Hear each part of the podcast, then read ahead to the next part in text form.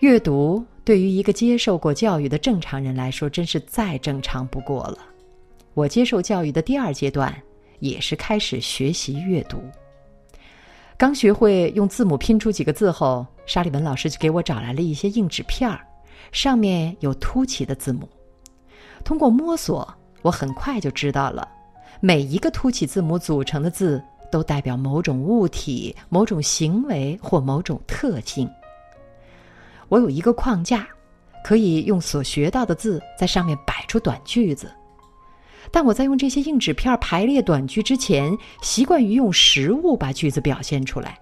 比如，我先找出写有“娃娃”“是”“在”“上”和“床”的硬纸片把每个硬纸片放在有关的物体上，然后再把娃娃放在床边在旁边摆上写有“是”“在”。上和床的卡片，这样既用词造了一个句子，又用与之有关的物体表现了句子的内容。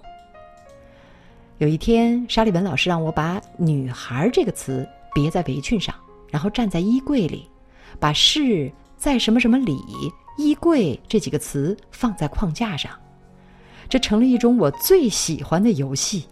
我和老师有的时候一玩就是几个小时。屋子里的东西都成了我们摆成语句的道具。当然，这些拼卡游戏不过是进入阅读世界的最初阶段。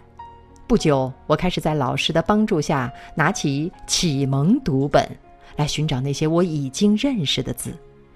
一旦找到一个认识的字，我就会像发现一座宝藏一样兴奋不已。就这样，我逐渐可以开始阅读了。实际情况并不像我所写的这样轻松，有相当长的一段时间，因为没有正规的课程，即使我再认真的学，看起来也只是像在玩游戏，而不像是在上课。好在沙利文老师无论教我什么，总是用一些美丽的故事或动人的诗篇来加以说明。如果发现我有兴趣，就不断与我讨论。好像自己也变成了一个小女孩儿。孩子们讨厌的事儿，比如学语法、做算术题以及较为严格的解释问题，在他的耐心指导下，我做起来都兴趣盎然。所以，在别人看来枯燥的学习过程，却都成了我最美好的回忆。